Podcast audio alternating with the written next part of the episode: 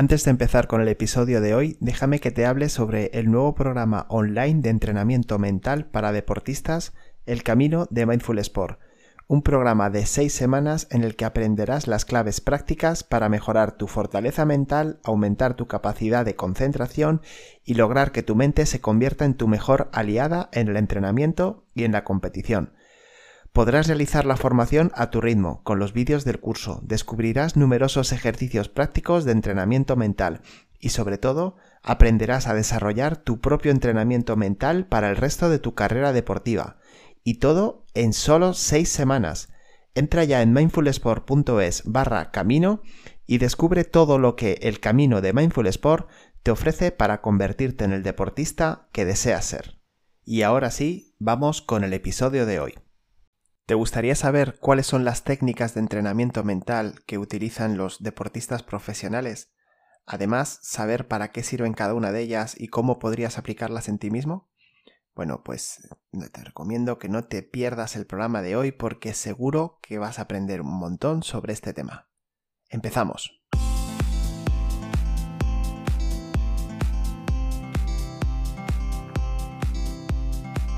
Hola deportista, bienvenido un día más a Inteligencia Deportiva, el podcast en el que hablamos de mente y deporte, de qué tienes que hacer para conseguir el máximo rendimiento en tu día a día deportivo rendimiento mental, psicología deportiva, coaching deportivo, todo lo que quieres saber sobre mente y deporte. Ya sabes que mi nombre es Miguel Ángel Rodríguez, soy máster en coaching deportivo y cada programa te traigo temas relacionados con el interesante mundo del deporte.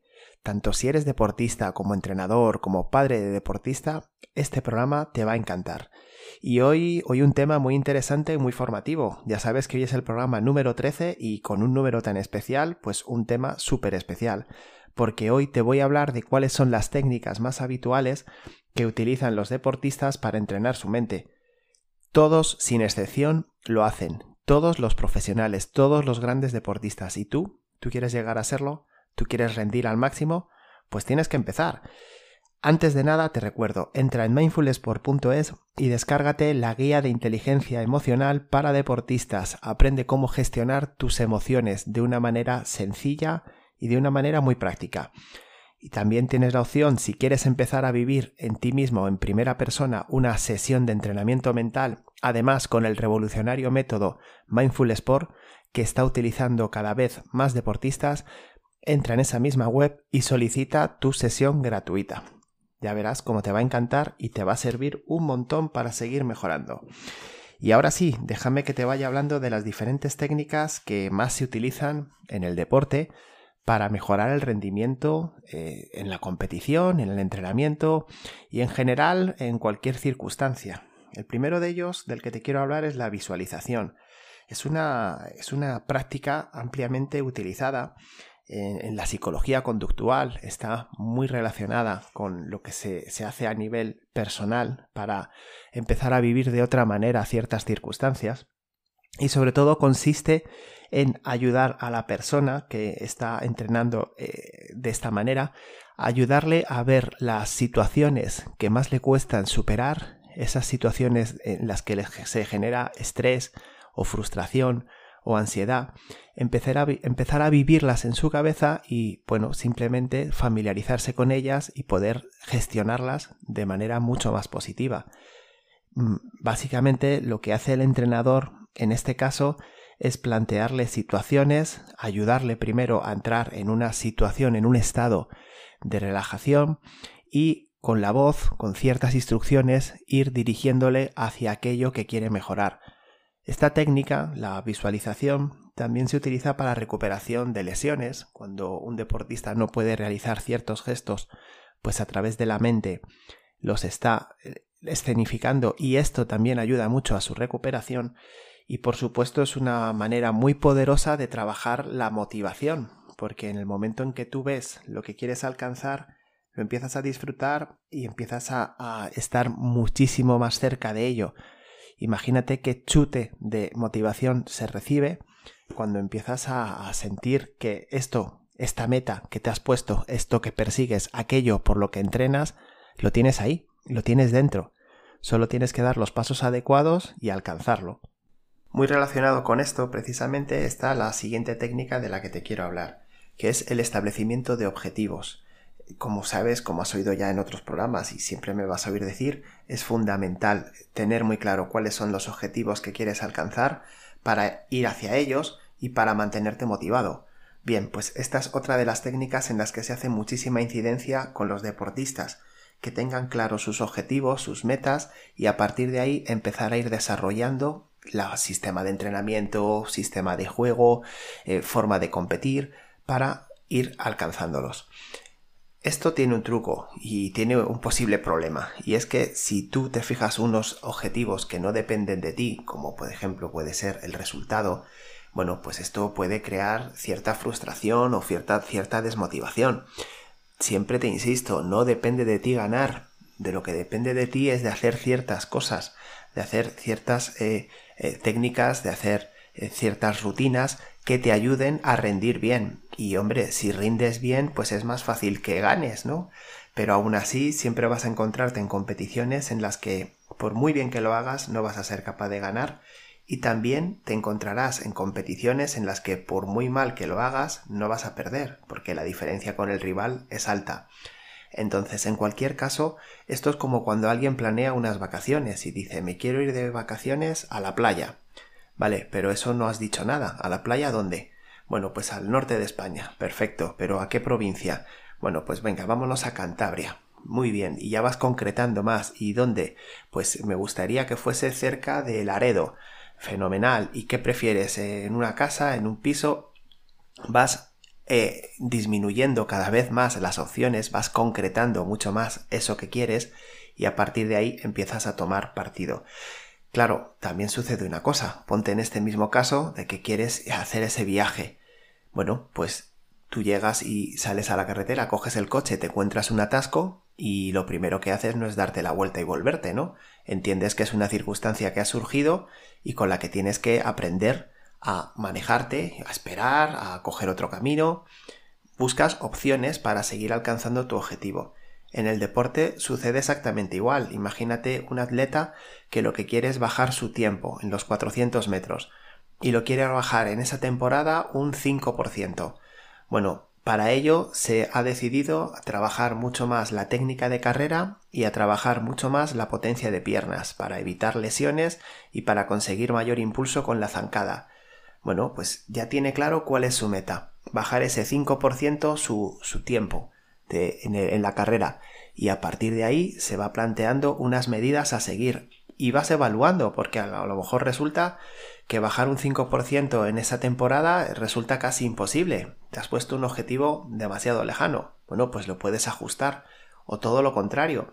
Ves que con este nuevo sistema de entrenamiento lo que estás consiguiendo es acercarte cada vez más, mucho antes de lo previsto, al objetivo. Y te puedes plantear otro objetivo un poquito más mayor, un poquito más retador.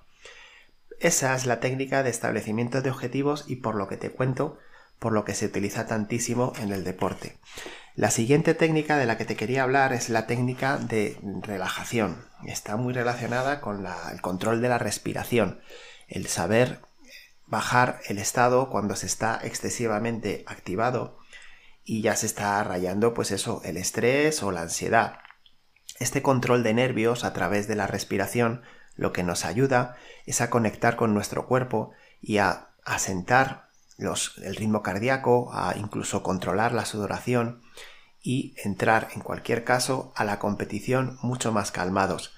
Hay algunas técnicas, como puede ser la, técnica de, relajación de Jacobson o la de Schultz, que son combinando eh, tensión muscular con gestos y en cualquier caso tiene el mismo objetivo, que es llegar a un estado de mayor relajación que facilite rendir bien en el, torneo, en el, torneo, en la competición, en lo que tengas que hacer ese día. Luego también muy, muy usado y muy importante son los autodiálogos, los automensajes. Localizar palabras, frases cortas, muy directas y sobre todo importante que sean de el propio diálogo que utiliza el deportista, o sea que en este caso el coach mental lo que hace es ayudarle a encontrar esas palabras y que le ayuden a conectar con un estado, que le ayuden a darse cuenta de qué es lo que tiene que variar cuando las cosas no están saliendo bien, darse ánimos, centrarse, como quieras decirlo. Se utilizan tantas palabras para definir lo mismo en el deporte que casi cualquiera de ellas te puede aportar bastante. De lo que se trata es de que tú tengas una herramienta guardada para los momentos importantes de los partidos que te ayuden a conectar con tu mejor versión, que te ayuden a alcanzar ese flow del que tanto se habla, de ese estado en el que parece que todo sale, que te ayude a conectar, como te digo, con esa personalidad tuya que te ayuda a rendir bien y a partir de ahí, pues seguir compitiendo. Entonces, esas autoinstrucciones lo que vienen por un lado es a evitar la crítica, la queja que tantas veces se adueña del diálogo interior del deportista y por otro lado, pues lo que te comentaba, ayuda muchísimo a activarte, a desactivarte, a ver lo que está pasando de una manera diferente. Importante, como te decía antes, que sea con las propias palabras del deportista. Tienes que ser tú quien las elija. Y claro, no vale cualquiera, así que ponte a trabajar en ello. La última técnica de la que te quiero hablar es el control atencional. El control atencional durante la competición, durante el entrenamiento es fundamental. El distraerte de lo que quieres conseguir en ese momento te hace rendir peor. Te hace simplemente pues no encontrarte tú, no, no encontrar los motivos para seguir luchando o bueno, te hace caer en muchas veces, muchas ocasiones, te hace caer en la desesperación. Si tú tienes tu atención centrada, por un lado, en tu propio rendimiento, en las cosas que tienes que hacer para rendir bien, y por otro lado, fundamental, en tus objetivos, vas a seguir ahí, dale pico y pala, pico y pala, luchando por aquello que quieres conseguir. Esa es la clave que tú estés de verdad centrado en lo importante, que de todos los pensamientos, como sabrás, tenemos más de 60.000 pensamientos al día, pues de todos los pensamientos que tienes durante la competición, seas capaz de seleccionar los adecuados.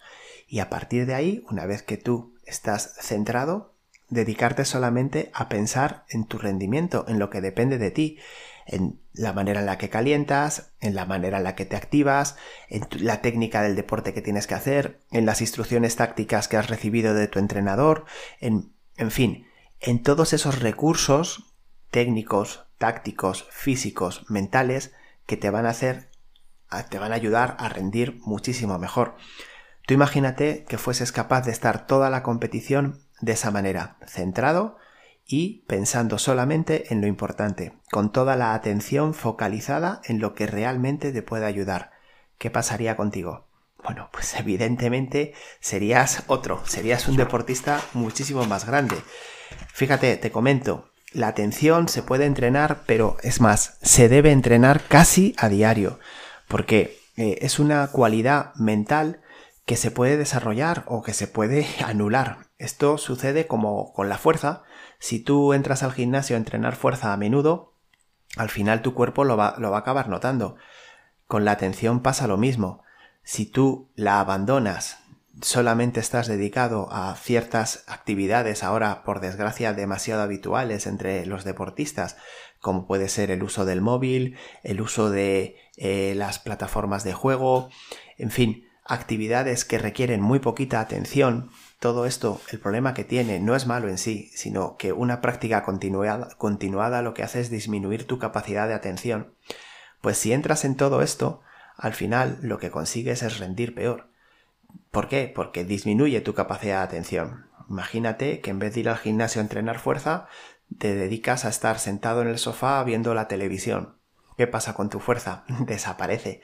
Pues la atención sucede lo mismo. Es una cualidad que tienes que cultivar, que tienes que entrenar a diario a través de los ejercicios adecuados. Así que nada, hasta aquí el programa de hoy. Te recuerdo las cinco técnicas más utilizadas por los deportistas profesionales para trabajar su mente.